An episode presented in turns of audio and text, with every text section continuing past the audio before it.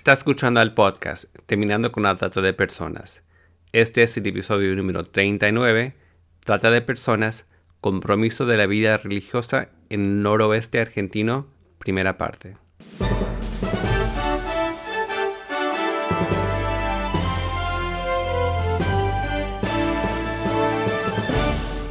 Bienvenido al podcast Terminando con la Trata de Personas. Mi nombre es Gilbert Contreras. Y mi nombre es Virginia Contreras.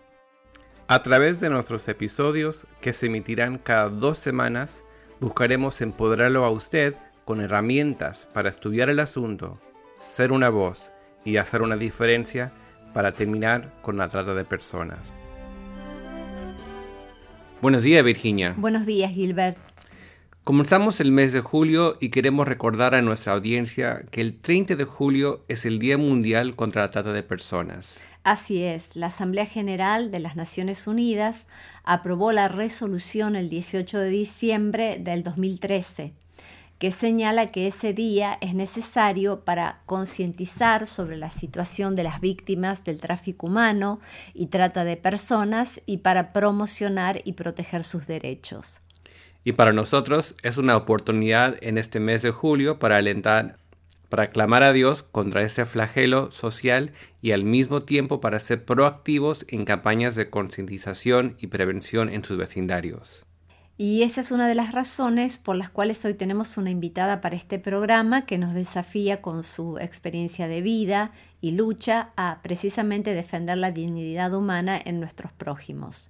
Adelante con la entrevista. Estamos en esta mañana con María Alejandra Leguizamón, licenciada en Teología, docente y religiosa de las Hermanas Dominicanas, para dialogar respecto a la importancia de abrir espacios de conversación en todos los ámbitos acerca del flagelo de la explotación de seres humanos en el siglo XXI. Muy buenos días, María Alejandra. Buenos días Virginia y buenos días a toda la audiencia de tu programa. Gracias. Eh, me gustaría comenzar con algo personal para que nuestra audiencia te conozca.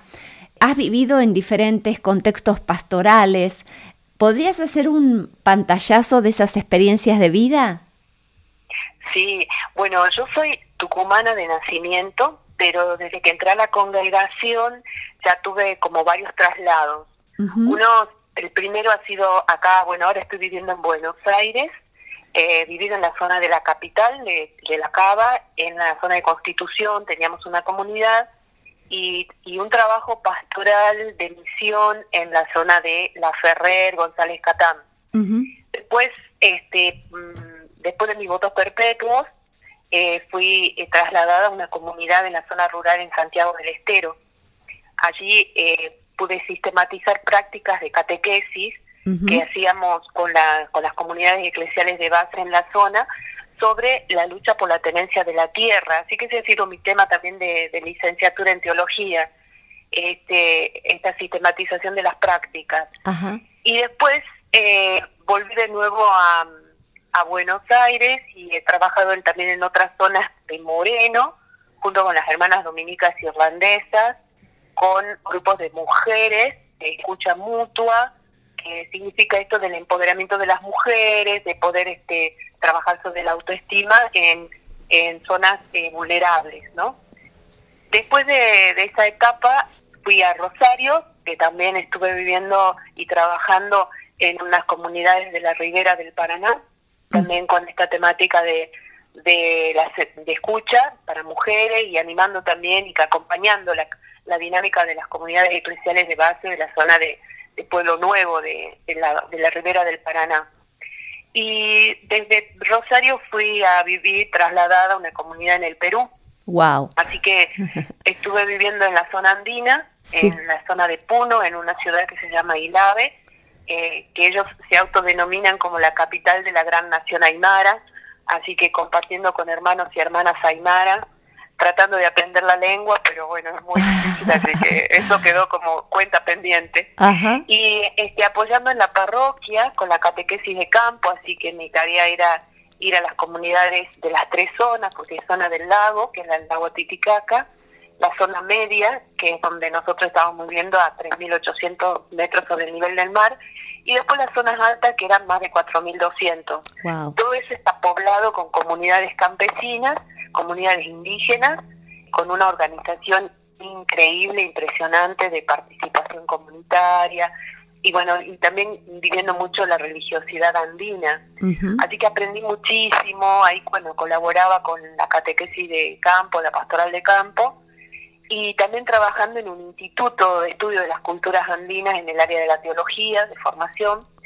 Así que eh, desde ese espacio lo que me posibilitaba, junto con un equipo, era este, darle capacitaciones, talleres bíblicos a las mujeres de organizaciones de base que en su mayoría eran artesanas.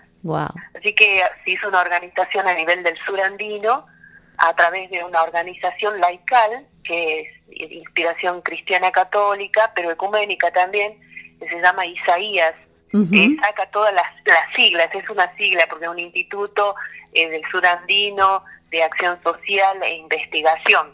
Esa es más o menos la, síntesis de ese, de ese grupo que todavía sigue, por supuesto, este, en pie y, brindando este tipo de capacitaciones.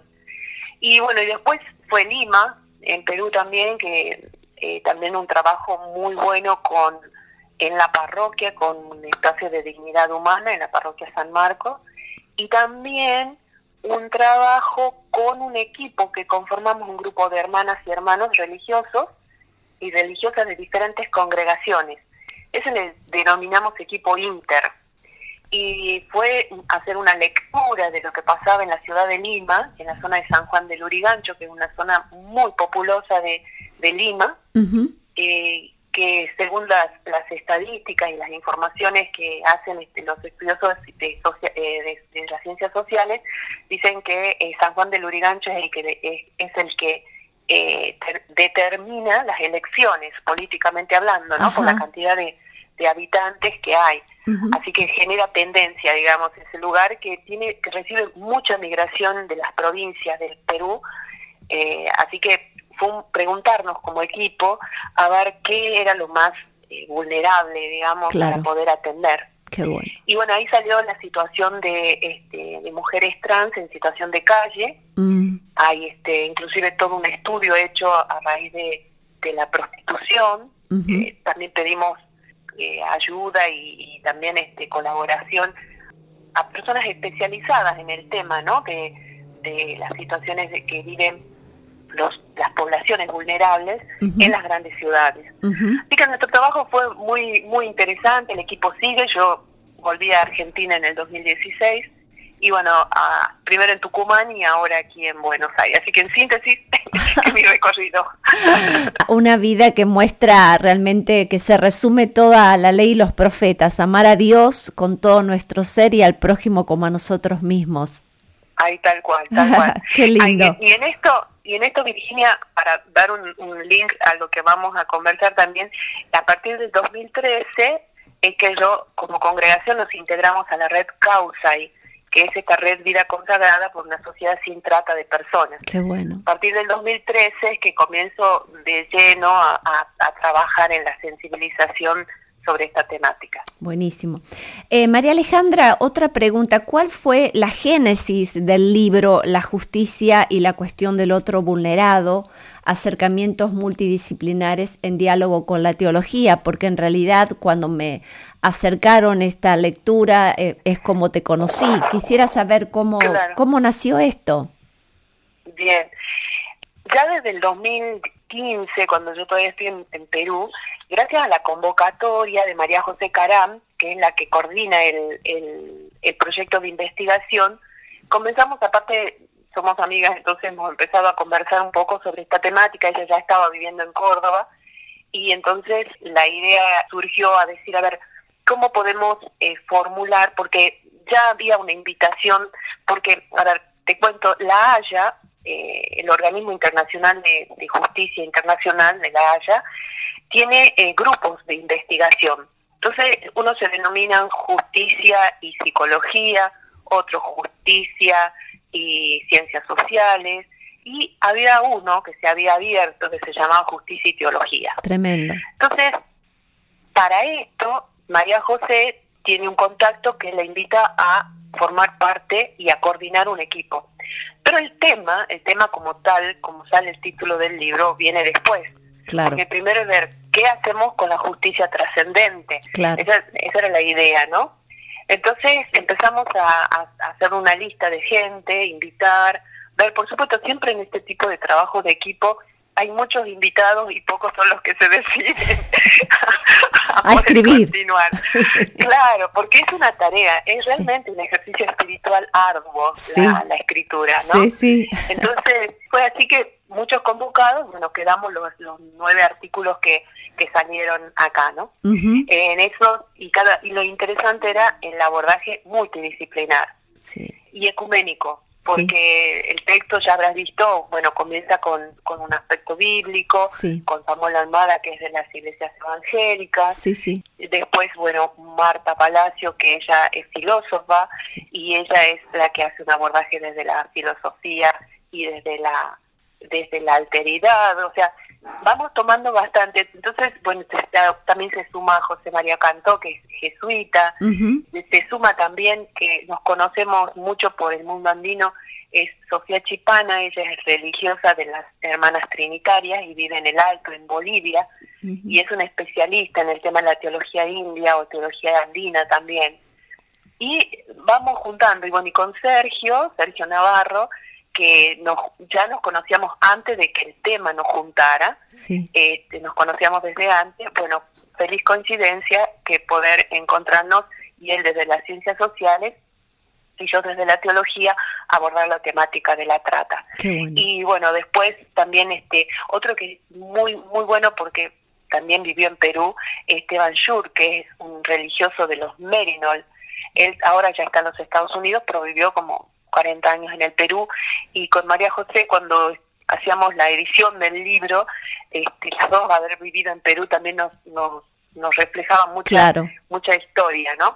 Así que bueno, fue eh, tanto el momento inicial, como le dices, el génesis, de ir buscando a ver quiénes son para después definir el tema y después ir ordenando todo mm. este material para que realmente sea un, libro que sirva para hacer, como decía un profesor mío, una hermenéutica con un, feedback y una hermenéutica de comprensión, ¿no? Porque en realidad este, a veces eh, uno dice escribo porque me gusta, porque me interesa, pero a ver de qué manera puedo impactar en el público para que se interese a leer el tema, ¿no? Claro, claro. Entonces tenemos que buscar públicos para que lo lean, ¿no? Claro. Y, que, los docentes puedan incluirlos en sus cátedras y que, que sean lecturas, aunque lecturas aunque sean complementarias, pero lecturas que puedan llegar a todos. ¿no? Seguro. Bueno, por eso también nos interesó tanto desde nuestro podcast estar eh, dando a conocer este libro y, y conocer los autores de estos libros porque nos pareció muy importante el aspecto no solo de justicia que buscamos, desde, mi, desde mi profesión soy abogada, pero también eh, poder integrar el aspecto de la trascendencia del ser humano, lo que es la teología, eh, la dignidad del ser humano y estos otros aspectos que también estuvimos hablando con Sergio el otro día, una, una visión de, bueno, cómo hay estructuras sociales que también pueden estar perpetuando la, esclavitud, ¿no? Uno de los capítulos, así nos metemos en el tema, eh, hace referencia precisamente a la trata de personas, que si bien es un eh, eh, ha sido abolida, pero parece que hoy en día es como que fuera un retorno a esa esclavitud abolida hace ya mucho tiempo y que sabemos que es una actividad muy lucrativa para los delincuentes y desde, lo, desde mi profesión lamentablemente tiene muy bajo índice de condenas en nuestro país. Tal vez para los que nos escuchan por primera vez, tenemos que recordar que la trata de personas es un proceso que incluye diferentes etapas y tiene tres elementos constitutivos, que es la actividad, ¿verdad? Que es el reclutamiento, la captación, el traslado, la acogida, los medios, que muchas veces es la fuerza, el engaño, el fraude, la coerción, y los fines, que hay una explotación sexual, laboral, vemos casos de servidumbre doméstica, de mendicidad, a veces procreación obligada para venta de bebés o extracción de órganos. Y la pregunta, María Alejandra, es ¿por qué es importante animarse a hablar de trata de personas en nuestras conversaciones cotidianas, en nuestras comunidades de fe, en nuestros colegios? Mira, voy a voy a, partir de una expresión que dijo este Monseñor Carlos Sánchez, que es el obispo de Tucumán, cuando nosotros fuimos a presentarle la propuesta de la red y porque tuvimos gracias a Dios, la posibilidad de dar varios talleres en San Miguel de Tucumán e inclusive en algunos lugares del interior de la provincia también. Él nos decía, miren, es más fácil hablar de droga, sentarnos en un café, hablar sobre las drogas o el narcotráfico, hablar de la trata. ¿Sabes por qué? Porque es un tema que se es como si fuera la arena, que vos crees que la tenés en la mano, pero cuando querés abrir un poquito se te va por, se te filtra entre los dedos. Mm es un tema tan, eh, tan sutil, pero tan, tan profundo, que toca estructuras de la concepción de pensamiento eh, social que está establecido. O sea, uno nunca cuestiona lo que está establecido y nunca se cuestiona aquello que, bueno, siempre se hizo así. Claro, lo, naturalizado esa frase nos condena. Claro. Porque eh, eso es algo que siempre insistimos en los talleres, que porque también venimos o algo habrá hecho o siempre se hizo así y no se cuestiona. Y el tema de la trata es un tema que tiene como un antecedente previo y el más fuerte, si se quiere, para poder constatar el ejercicio o, la acción esta de, que una persona entre en redes de trata es el tema de la prostitución. Claro. Y la prostitución es como hay lamentables frases que es la, dicen algunos que es lo más antiguo que hay, entonces no se cuestiona. Claro. Siempre hubo prostitución, ¿por qué hoy no va a haber? Mm. A ver, pensemos un poquito, por eso digo, detengámonos, hemos avanzado en la reflexión y en la consideración de los seres humanos de manera impresionante en siglos, en estos últimos, en este último siglo XXI. Pero no hemos podido sacar de nuestra cabeza y de nuestra concepción y de nuestros mandatos mm. familiares que la prostitución no es algo natural, no es, no es propio que ningún ser humano, varón o mujer, o de cualquier condición sexual, tenga que vivir de explotación de esta manera. Porque eh, nosotras consideramos, bueno, ustedes saben que están estas dos líneas dentro de la de la, de la abolición o de la legalización de la, de la de la prostitución. Sí, Entonces, este eh, nosotros consideramos que es esclavitud. Sí. O sea, no digan que es un trabajo. Claro. ¿Sabes que llaman también, pero María Alejandra, ¿sabes que yo trabajo eh, muchas veces con niños, con niñas y siempre pongo este ejemplo, cuando yo eh, me meto en algún lugar de más vulnerables, de condiciones sociales y económicas más vulnerables, y tengo una charla con las niñas y yo empiezo a preguntarles cuáles son sus sueños, qué le gustarían eh, hacer cuando sean grandes, yo siempre digo, nunca una niña levantó su mano y me dijo yo quiero ser prostituta. Claro, sí. es como... Sí, sí. Eh, no. pregúntale a una madre qué quiere que su hija sea. Claro, claro. Em, así que bueno, es como tú dices, realmente no es, no es algo que puede ser la aspiración de una niña o de una madre. Tal cual, tal cual. Yo también incluyo a los varones, ¿no? Sí, de Virginia, porque acá este, se, ha, se ha naturalizado y el foco, yo creo que de los dos lados hay una reflexión propia eh, que nosotras, bueno, como mujeres ya hay mucho, mucho, mucho camino recorrido desde los feminismos, ¿no?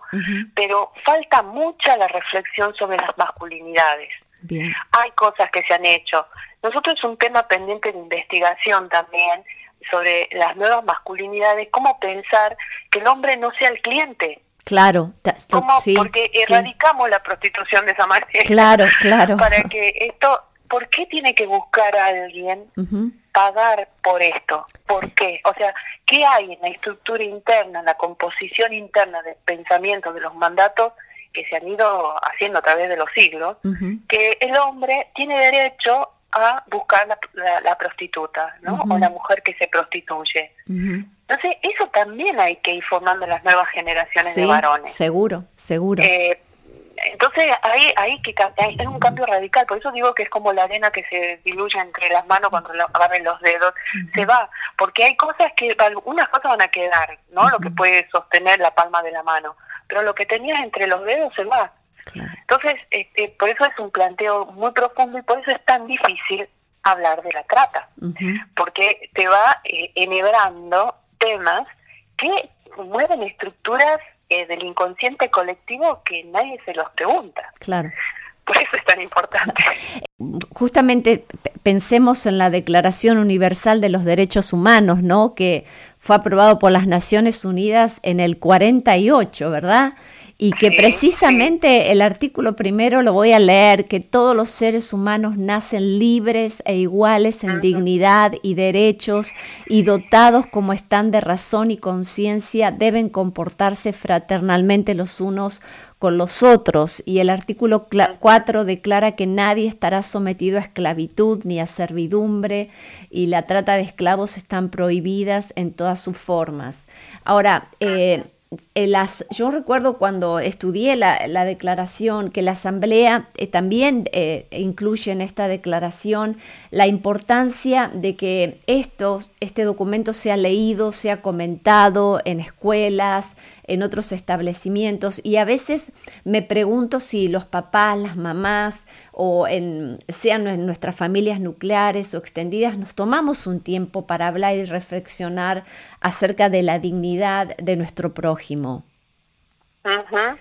Porque creo que ahí comienza también. Tal cual. Hay, podemos tener muchos, muchísimos, muchísimos eh, valores, ¿no? Pero si nosotros no nos preguntamos por, por esto que es fundamental. Eh, eso es lo que yo digo, hay una mentalidad que yo le llamo, bueno, que está como reinante en el inconsciente colectivo, que hay cosas que pensamos que si se caen, hay muchas otras que van a caer y no sabemos cómo reconstruir. Claro. Entonces, por eso es tan importante que desde, desde la infancia, desde los niños, nosotros pensamos inclusive estos talleres para niños a partir de los 10 años. Bien. Que eh, es cuando uno dice, bueno, digamos, si seguimos una un esquema de, eh, de catequesis, es el, niño que ya ha hecho la primera comunión, ya tiene una, un concepto por lo menos de, distinguir entre lo bueno, lo malo, lo conveniente, lo que lo que es bueno para uno. Entonces, este nosotros lo pensábamos de ahí, por supuesto, hasta todas las personas, hasta los abuelitos de la tercera edad, todos, todos pueden, estarían eh, como, como públicos receptores este, idóneos para tratar el tema de la trata, ¿no? Sí, sí. Trata, tráfico, contrabando de personas, que son eh, temáticas o lenguajes que tenemos que aprender a utilizar. Sí, sí, sí. Estoy tan de acuerdo que, de marcar las, las diferencias, ¿verdad? Sí. Ah, mira, eh, me vino otra pregunta mientras hablabas y eh, para aprovechar el tiempo y tu experiencia de haber estado en tantos diferentes lugares, me gustaría tu apreciación de qué factores te parece que favorecen a la trata en el noroeste argentino o en estos o, por ejemplo en esa zona de Latinoamérica donde has estado uno de los, un, aspecto, una, yo diría una perspectiva que sí o sí hay que tener en cuenta, un abordaje, es las migraciones, ¿no? Uno de los factores importantes, porque el norte, nos, ubicamos en el norte, el NOA es un, lugar sumamente vulnerable para las rutas de la trata. Sí. La ruta de la trata tiene tres etapas, que es el lugar de, eh, de la el primer paso que siempre decimos que es de la, de la trata es el engaño, ¿no? El primer, este, la, la, búsqueda y, y, la, y la captación de las personas. El segundo es el traslado, eh, que serían el, rutas de traslado, y el lugar de destino. Mm, la zona del NOA es una zona justamente de que, que cumple estos tres requisitos porque hay y el NOA y el NEA. El NEA lo tengo menos eh, eh, visto, pero por algunos eh, informes que he leído, tienen mucho de similar y bueno, y el trabajo que también hizo la hermana Marta Peloni en, el tema de vidas robadas y, y el contrabando de niños, de bebés, de venta de niños y todo eso es muy fuerte en la zona del NEA. En el NOA se da mucho lo de los, la prostitución, la búsqueda de captación y desaparición de personas para la prostitución.